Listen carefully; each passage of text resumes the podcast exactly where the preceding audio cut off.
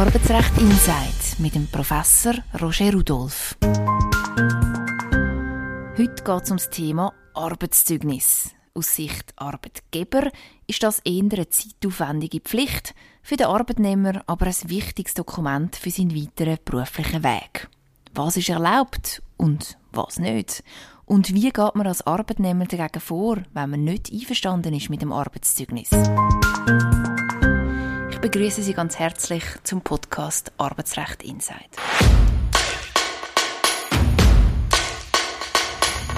Herr Rudolph, ich nehme an, Sie haben auch schon selber sein oder das andere Arbeitszeugnis geschrieben. Was ist denn wichtig oder wie formuliert man so ein Zeugnis richtig? Ja, es gibt nicht nur eine richtige oder eine falsche Form, es gibt da ganz verschiedene Arten, wie man so ein Zeugnis kann formulieren kann. Wichtig ist einfach, dass sicher mal das Minimum drin ist, also dass die Tätigkeit beschrieben wird, auch von wem bis wann geschafft wurde ist und dass eine Qualifikation drin ist. Mhm. Und jetzt ganz grundsätzlich, was sind so die häufigsten Probleme, die sich dann später auch bei schlecht geschriebenen Arbeitszeugnissen ergeben können? Ein grosses Problem ist sicher, dass es nur teilweise um Tatsachen geht. Also was man für eine Tätigkeit ausgeübt hat, das ist, kann man objektiv beschreiben, aber im Zeugnis ist natürlich typisch, dass es um subjektive Wertungen geht. Und da gehen natürlich wie immer im Leben die Meinungen zum Teil auseinander, können eben auch zwischen den Arbeitgebenden und Mitarbeitern auseinandergehen. Und das ist sicher eine Herausforderung, wenn man da nicht die gleiche Einschätzung hat. Mhm. Jetzt kann man sich natürlich auch fragen, braucht es in der heutigen Welt mit LinkedIn überhaupt noch Arbeitszeugnis? Ist das noch zeitgemäß? Das ist eine berechtigte Frage und ich habe das schon viel diskutiert mit Leuten auch aus dem HR-Bereich und man kriegt sehr unterschiedliche Antworten. Es gibt Unternehmen, die praktisch keinen Wert mehr drauf legen, die finden, das kann man sowieso nicht brauchen, es gibt reine Gefälligkeitszeugnis, aber es gibt andere, die immer noch mindestens für eine erste Triage, also der erste, beim ersten Aussieben von Bewerbern eben trotzdem auf die Zeugnisse schauen und die Tatsache, dass sie doch ziemlich häufig Gericht beschäftigen, zeigt eigentlich, dass sie immer noch doch eine wesentliche Bedeutung haben. Wie ist das bei Ihnen, wenn sich jemand bei Ihnen bewirbt? Lesen Sie die Zeugnisse von A bis Z genau durch oder tun Sie sie einfach überfliegen? Nein, ich lese die durch. Ich habe natürlich so ein bisschen meine Erfahrungen gemacht, auf was man primär schaut, was so wichtige Klauseln sind, zum Beispiel wenn die Leistung beurteilt wird, aber ich nehme mir schon die Mühe, dass ich sie durchlese. Und das ist irgendwo auch ein Respekt vor der Bewerberin, vor dem Bewerber, weil da wird ja über sie oder ihn eine Art über mehrere Jahre häufige Qualifikation abgeben und dann ist es auch nur gut und recht, wenn man das liest. Der Felix, 30, hat gekündigt und er bekommt demnächst dann sein Arbeitszeugnis über. Gibt es dann ein Recht auf ein Arbeitszeugnis? Hat der Felix Anspruch darauf? Der Felix hat das Recht, so, er ist da sehr klar. Also man kann jederzeit das Zeugnis verlangen, da gibt es keine Diskussion. Als Arbeitgebende müssen das Zeugnis ausstellen. Hm. Was ist, wenn der Arbeitgebende aber nur möchte eine Arbeitsbestätigung ausstellen möchte? Das kann er nicht. Also der Mitarbeiter, Mitarbeiterin kann wählen, ob sie ein Vollzeugnis will, also mit Qualifikation oder nur eine Arbeitsbestätigung. Aber wenn die Mitarbeiterin ein Vollzeugnis verlangt, dann muss die Arbeitgeberin eben auch so eins ausstellen, das heißt auch eine Qualifikation vornehmen. Also Vollzeugnis, äh, dann gibt es aber noch das Zwischenzeugnis, was ist denn das genau? Das Zwischenzeugnis ist eins, das ausgestellt wird, solange das Arbeitsverhältnis noch besteht. Äh, das kommt etwa vor, wenn es zum Beispiel einen Vorgesetztenwechsel gibt oder ein Mitarbeiter im Wechsel die Abteilung, dann macht das Sinn, dass man dann ein Zwischenzeugnis verlangt, weil nachher ganz neue Leute vielleicht äh, auftauchen, die dann können beurteilen können. Das ist sehr verbreitet und auch da hat man Anspruch darauf, auf so ein Zeugnis. Also man kann nicht erst am Schluss, sondern auch während der Anstellung ein Zwischenzeugnis verlangen. Okay, und kann man da am Arbeitgeber dann auch gewisse Frist setzen und sagen, ich brauche jetzt das bis morgen Nachmittag? Das ist ein, ein Problem, weil das Obligationenrecht nicht sich äußert, ob es eine Frist gibt, was für eine. Mhm. Also mich dunkelt es jetzt gerade dafür auf den nächsten Tag ein Zwischenzeugnis oder ein Vollzeugnis zu verlangen, das ist ein bisschen sportlich, ist äh, für mich zu weit. Ich finde, Grössenordnung 14 Tage müssen länger für einen Arbeitgeber, eine Arbeitgeberin ein Zeugnis ausstellen. Also ich denke, so 14 Tage sollte man gewähren und dann sollte es möglich sein. Die Quizfrage ist ja dann auch immer, wer schreibt eigentlich das Arbeitszeugnis? Ist es jemand von der Personalabteilung oder ist es der direkte Vorgesetzte? Gibt es vom Gesetz her keine Vorschriften. Es muss natürlich jemand sein, der wirklich kann beurteilen kann. Sprich, der Vorgesetzte muss mindestens im Hintergrund mitwirken. Ob dann das formell ausgefertigt wird von jemandem vom HR, ist dann eine andere Frage. Sehr häufig und verbreitet ist, dass es von zwei gezeichnet wird. Eben jemand als vorgesetzte Stelle und jemand von Human Resources. Mhm.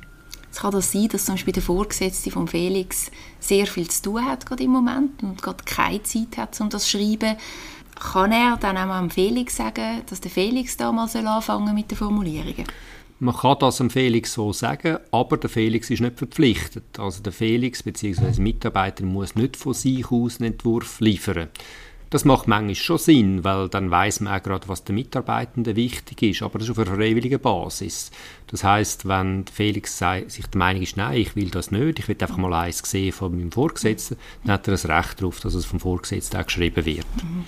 Aber gibt es da nicht irgendeinen Konflikt auch? Ich meine, der Felix wird ja dann hauptsächlich positive Eigenschaften von ihm in diesem Zeugnis erwähnen, wenn er das selber kann schreiben kann. Das ist natürlich so. Trotzdem ist es eine Chance, denke ich. Also Mitarbeitende, die die Chance überkommen, eben quasi, tun sie doch mal einen Entwurf erstellen, finde ich, die sollten das machen. Also nach meiner Erfahrung wird dann sehr vieles von dem, was als Entwurf kommt, von den Mitarbeitenden auch übernommen. Die Frage ist auch immer nach einem korrekten Datum. Welches Datum soll man am besten aufs Zeugnis schreiben? Ja, man muss unterscheiden. Es gibt einerseits das Ausstellungsdatum, also dann, wenn es ausgestellt wird, und andererseits das Enddatum vom Arbeitsverhältnis. Und in beiden Fällen gilt als Grundsatz, es ist jeweils das echte Datum zu nehmen. Also als Enddatum ist das Datum, wo das Arbeitsverhältnis rechtlich endet einzusetzen. Also es ist in der Regel Ende Monat. Und das Ausstellungsdatum ist halt dann, wenn das Zeugnis ausgestellt ist. Es gibt gewisse Ausnahmen, zum Beispiel, wenn jemand sich muss gerichtlich ein Zeugnis erstreiten und das kann über ein, zwei Jahre gehen, dann kann man da zurückdatieren auf den ursprünglichen Endtermin, weil sonst kann man dem Zeugnis angesehen, dass da wahrscheinlich in, im Hintergrund ein Prozess stattgefunden hat. Und was ist, wenn man zum Beispiel vorher noch drei Wochen in die Ferien geht? Welches ist denn das Enddatum? Wenn man in die Ferien geht, das hat nichts mit dem Ende zu tun. Also trotzdem bleibt es im Enddatum, wo am Ablauf der Kündigungsfrist entspricht.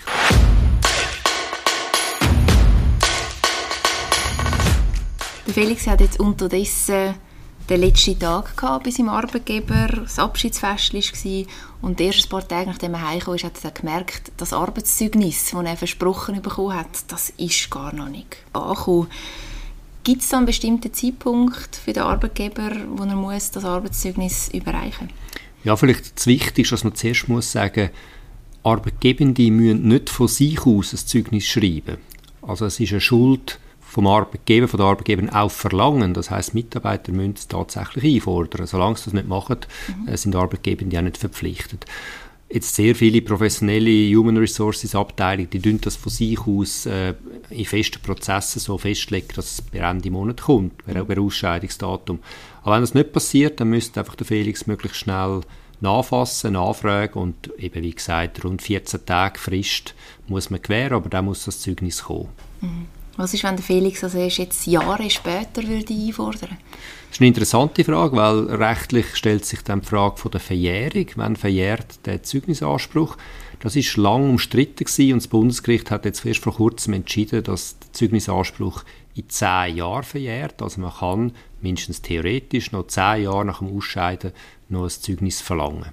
Aber das gibt wahrscheinlich dann auch relativ ein äh, grösseres praktisches Problem, weil wahrscheinlich arbeiten dann nicht mehr die gleichen Leute im Unternehmen. Das ist richtig und deswegen sollte man nicht so lange zuwarten, sondern man sollte sich möglichst zeitnah nach dem Ausscheiden sollte man das verlangen. Weil es ist natürlich so, rein faktisch, wenn ich erst nach sieben, acht Jahren komme, mhm. sind wahrscheinlich die Leute, die mit mir zusammen geschafft haben, sind möglicherweise gar nicht mehr dort, mindestens nicht alle.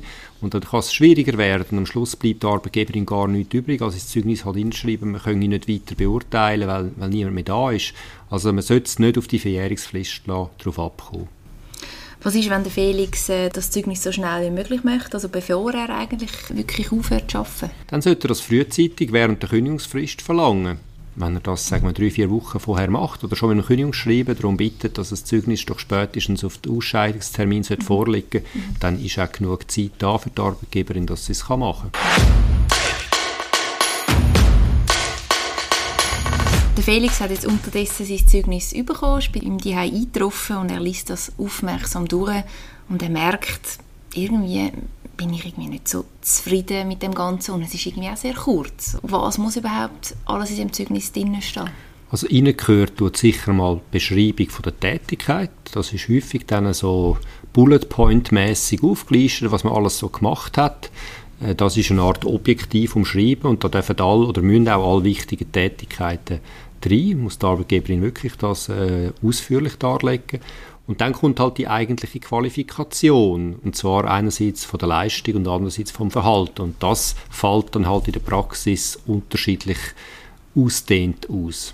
Wie fest darf dann da der Felix auch mitbestimmen, was jetzt erwähnt wird, welche Projekte reinkommen, welche nicht?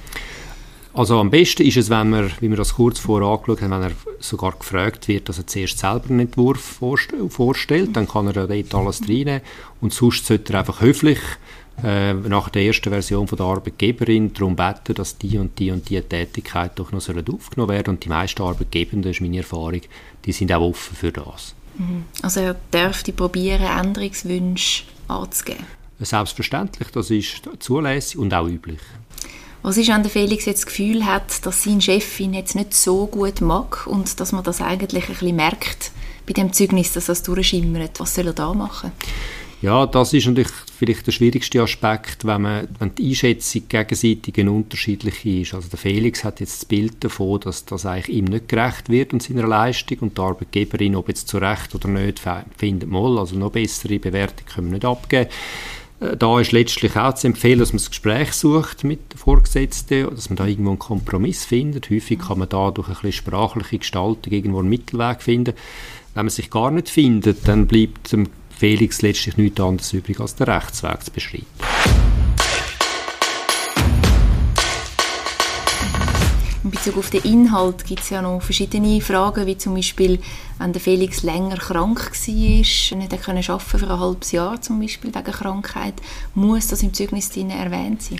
Das kommt sehr auf den Einzelfall an. Also wenn ich mehrere Jahre noch immer geschafft habe, mehr oder weniger im normalen Rahmen, keine größere Absenzen hatte und ich am Schluss oder gegen den Schluss mal ein paar Wochen ausfallen, dann gehört das sicher nicht in ein Zeugnis hinein.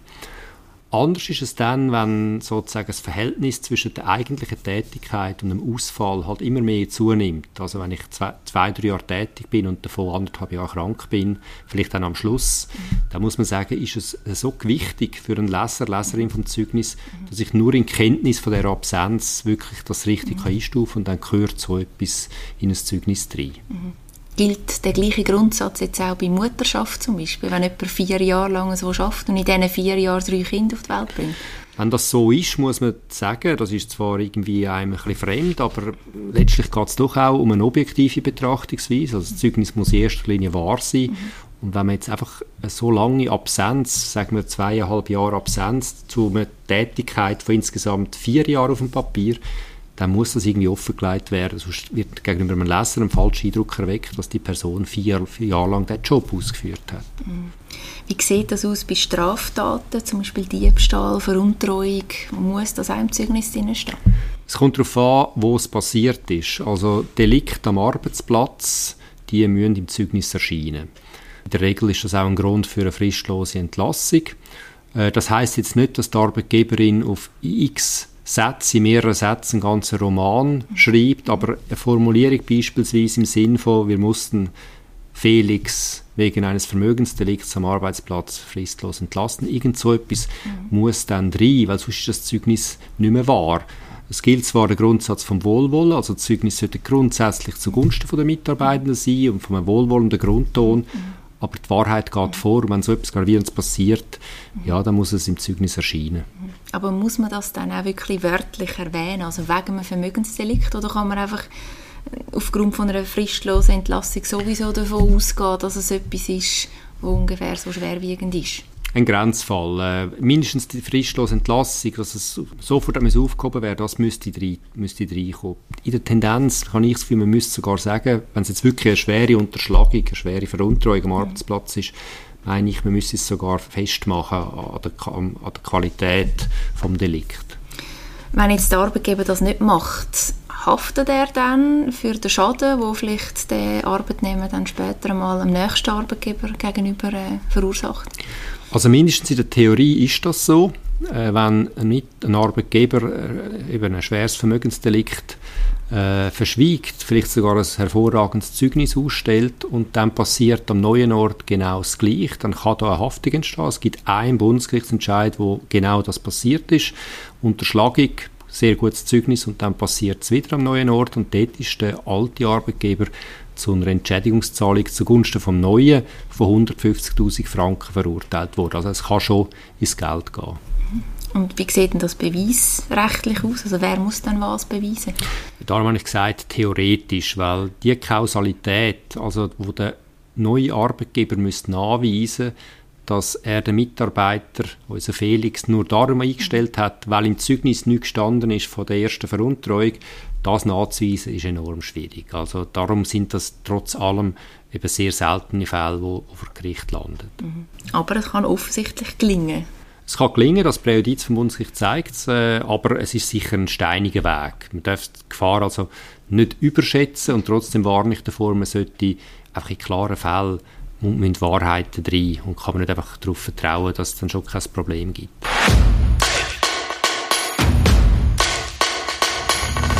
Sehr oft äh, liest man ja den Satz, dieses Zeugnis ist nicht kodiert. Was heißt das eigentlich genau? Unter Kodierung versteht man eine Art eine Aussage im Zeugnis, wo durch einen versierten Leser, also jemand, der rauskommt in dieser Materie, eben anders verstanden wird als nach einem allgemeinen Sprachverständnis. Also ein Beispiel, er gab sich Mühe oder er bemühte sich, das tönt auf den ersten Blick gar nicht so schlecht, aber ist im Zeugnis klar erkennbar, wenn man sich ein bisschen auskennt in der Materie, dass die Leistung überhaupt nicht gut war. Das ist gemeint mit der Kodierung. Wenn jetzt im Zeugnis steht, ist nicht kodiert, dann will der Zeugnisersteller einfach sagen, meine Formulierungen in dem Text, der jetzt folgt, sind so zu verstehen, wie man sie wirklich nach einem gesunden Menschenverstand versteht mhm. und nicht auf der Basis von irgendeinem Code. Mhm. Also Codieren ist nicht erlaubt? Codieren ist nicht erlaubt, weil mit dem wird das Klarheitsgebot verletzt. Äh, es wird eben nicht das gesagt, wo, wo der Text auf den ersten Blick Glauben macht. Mhm. Aber oft stehen ja dann zum Beispiel Formulierungen wie erledigte die Arbeit zu unserer vollsten Zufriedenheit oder zu unserer vollen Zufriedenheit. Ist jetzt da schon eine Codierung drin? Nein, das ist für mich, oder es muss mindestens keine Codierung sein, dass also ein Unternehmen ein gewisses Notengefüge einhalten, je nach Beurteilung für gut, sehr gut, ausgezeichnet und das tut unterscheiden anhand von zu unserer Zufriedenheit, vollen Zufriedenheit, vollste Zufriedenheit, das ist als solches nicht ein unzulässiger Code. Man muss einfach wissen, wenn es dann nur zu unserer Zufriedenheit heißt, das ist vielleicht ein Grenzfall, ob es nicht schon kodiert ist, weil das ist im allgemeinen Verständnis dann doch eigentlich gerade so knapp genügend. Wie sieht es eigentlich aus mit dem Austrittsgrund, also ein Grund für eine Kündigung, wenn jemand entlassen wird, muss das drinstehen im Zeugnis? Im Normalfall müssen sich Mitarbeitende nicht gefallen, dass, dass die Umstände vom Ausscheiden erwähnt werden. Eine kleine Ausnahme ist da auch wiederum der Fall von einem, ja, nehmen wir an, von einem Delikt, also wenn es wirklich eine fristlose Entlassung war, wo ja, ein massiver Vorfall passiert ist, dann gehört so etwas ins Zeugnis.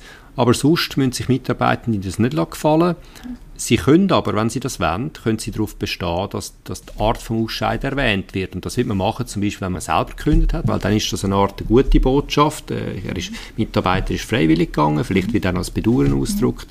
Aber sonst gegen den Willen darf es nicht im Zeugnis drinstehen. Wie sieht das aus mit so Schlussformulierungen? Man liest ja sehr oft, irgendwie, dass sich der Arbeitgeber bedankt für die Arbeitsleistung, die der Arbeitnehmer erbracht hat und nachher alles Gute für die Zukunft wünscht. Wenn jetzt das jetzt zum Beispiel bei unserem Beispiel mit Felix jetzt nicht im Zeugnis drin steht, hat er einen Anspruch auf das? Das ist ein interessanter Punkt und da passieren äh, vor dem Arbeitsgericht äh, viele Fehler von Mitarbeitenden, die da klagen, weil die Rechtsprechung ist klar, man kann der Arbeitgeberin nicht vorschreiben, wie sie sich fühlen muss, ob dem Abgang vom Felix. Das heißt, so Dankenswort oder gute Wünsche das gehört zwar, ist ein anständiges Verhalten, aber erzwingen kann man das nicht. Also das kann man gerichtlich nicht erstreiten. Aber es ist klar, ein normaler Arbeitgeber, wo, wenn die Umstände einigermaßen gewöhnlich sind, der sollte sich überwinden und halt die guten Wünsche aussprechen. Aber rechtlich erstreiten lässt sich es nicht. Kommen wir doch zu ein paar Beispielen und zuerst gerade vorab, was ist eigentlich ein schlechtes Zeugnis und was ist ein gutes Zeugnis? Wie erkenne ich das? Also natürlich ein guter Maßstab sind die verwendeten Wörter. Das ist das Erste, was einem äh, vor Augen kommt. Und da erkennt man in den meisten Fällen eben schon, wenn etwas nicht gut ist. Also sowieso, wenn es offensiv angesprochen wird und es heißt, hat seine Arbeitsleistung nicht zu unserer Zufriedenheit gebracht, äh, das ist offensichtlich kein gutes Zeugnis.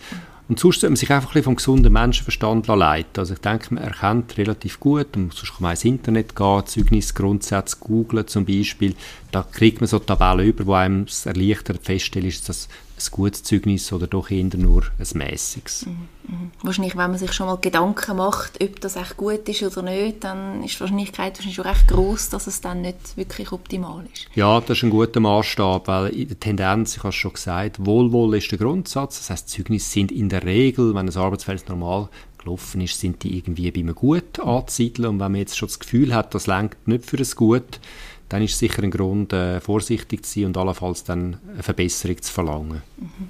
Schauen wir doch mal so einen Satz an, wenn zum Beispiel beim Felix steht im Zeugnis, Felix war stets bemüht, Pünktli, Pünktli, etwas zu machen.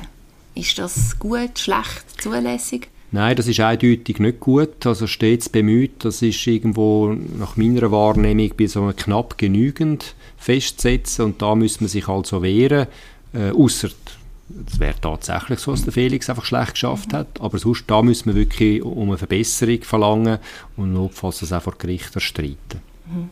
Wenn jetzt der Arbeitgeber von Felix dann doch ein bisschen pointierter schreibt, zum Beispiel Felix hat ständig Fehler gemacht oder Felix hat schlechte Leistungen gezeigt ist das zulässig?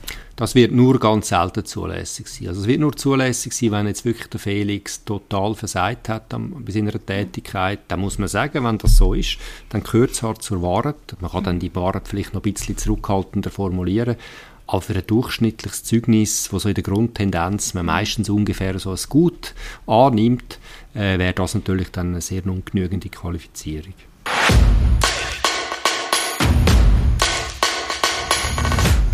Angenommen, der Felix bekommt jetzt sein Zeugnis und liest es und ist nicht wirklich einverstanden und möchte auch wirklich aktiv dagegen vorgehen. Er will das nicht auf sich sitzen lassen, weil er sich auch noch möchte an anderen Stellen logischerweise bewerben. Was kann er jetzt konkret machen als erstes? Also das Erste, was ich Felix würde äh, empfehlen, ist, dass er zuerst das Gespräch sucht mit der Arbeitgeberin. Das kann man auch noch nach einer längeren Zeit, wir haben es vorher gehört, bis zu zehn Jahren. So lange sollte man nicht warten, aber wenn man nach ein paar Wochen das Gefühl hat, äh, es ist jetzt einfach nicht das, was ich mir gewünscht habe, äh, dann kann man eine Änderung verlangen und vielleicht gerade einen konkreten Vorschlag. Das hilft Arbeitgebenden auch, dann sehen sie, was wirklich verlangt wird.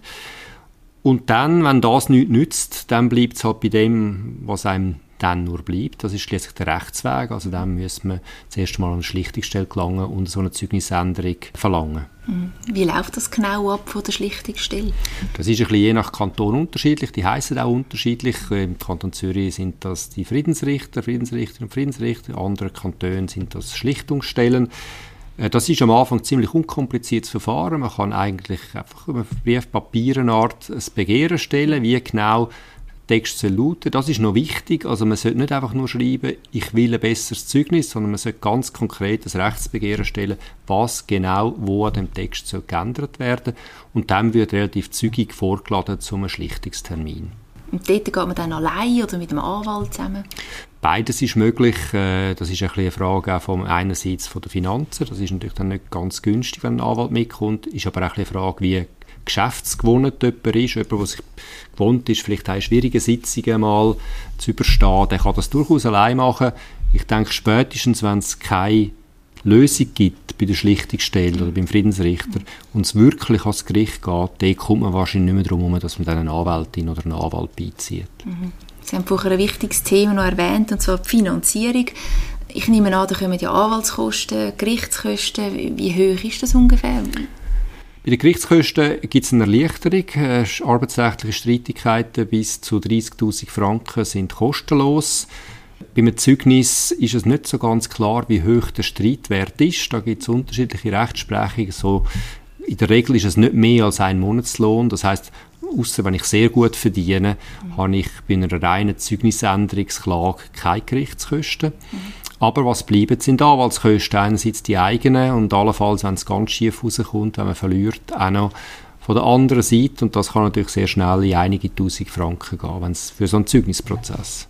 Also zuerst mal das Gespräch suchen. Unbedingt, weil man muss auch sehen, der Rechtsweg, der braucht Zeit. Also wenn der Felix jetzt eine Zeugnisklage erhebt, zuerst mal im Friedensrichter und nachher gibt es keine Lösung und dann geht es vor Gericht und dann gibt es dort Verhandlungen und schriftliche äh, Eingaben möglicherweise, dann geht das ein Jahr, anderthalb, zwei, mhm. Bis so eine Zeugnisklage dann entschieden ist, erstinstanzlich. Und, und während dieser ganzen Zeit hat er nicht sein Zeugnis, das er hat wählen Darum sollte man unbedingt zuerst den bilateralen Weg versuchen. Mhm. Was kann dann der Felix machen? Also wenn er sich in dieser Zeit möchte bewerben, mit welcher Grundlage macht er dann das? Ja, dann bleibt nichts anderes übrig, als im, im Bewerbungsschreiben zu erklären, dass er halt äh, nach wie vor in Diskussionen steht mit seinem Arbeitgeber. Der Arbeitgeber ist natürlich unglücklich, weil äh, der ein oder andere Arbeitgeber will nicht jemanden einstellen, der mit dem früheren Arbeitgeber im Prozess zieht. Mhm. Aber es gibt keine Möglichkeit, quasi sich selber das Zeugnis zu schreiben. Das, das ist ein ungelöstes Problem. Mhm. Darum umso mehr eben zuerst versuchen, vielleicht ein paar Wochen zu investieren, um bilaterale Lösung zu finden und erst dann, halt dann, wenn es nicht anders geht, der Rechtsweg. Mhm, mh. Jetzt aus Arbeitgebersicht, der weiß wahrscheinlich auch, dass es sehr lang dauert und sehr schwierig ist und dass sich wahrscheinlich dann der Arbeitnehmer doch eher wird einigen das kann sein, ist natürlich daneben, aber es kann sein, dass so prozesstaktisch überlegt wird. Gleichzeitig muss man sagen, so Zeugnisprozesse, wenn er länger geht, das ist ein Ärgernis für Arbeitgebende. Und das kann auch eine Motivation sein, dass sie dann doch bilateral nachgeben, weil dann geben sie halt meinetwegen dort noch ein stets oder ein sehr gut oder was auch immer und ersparen sich so den Prozess. Also die Drohung vom laufenden Verfahren, das da könnte kommen, kann auch eine Motivation für Arbeitgebende sein, doch irgendwie in Hand zu bieten zu einem vernünftigen Kompromiss.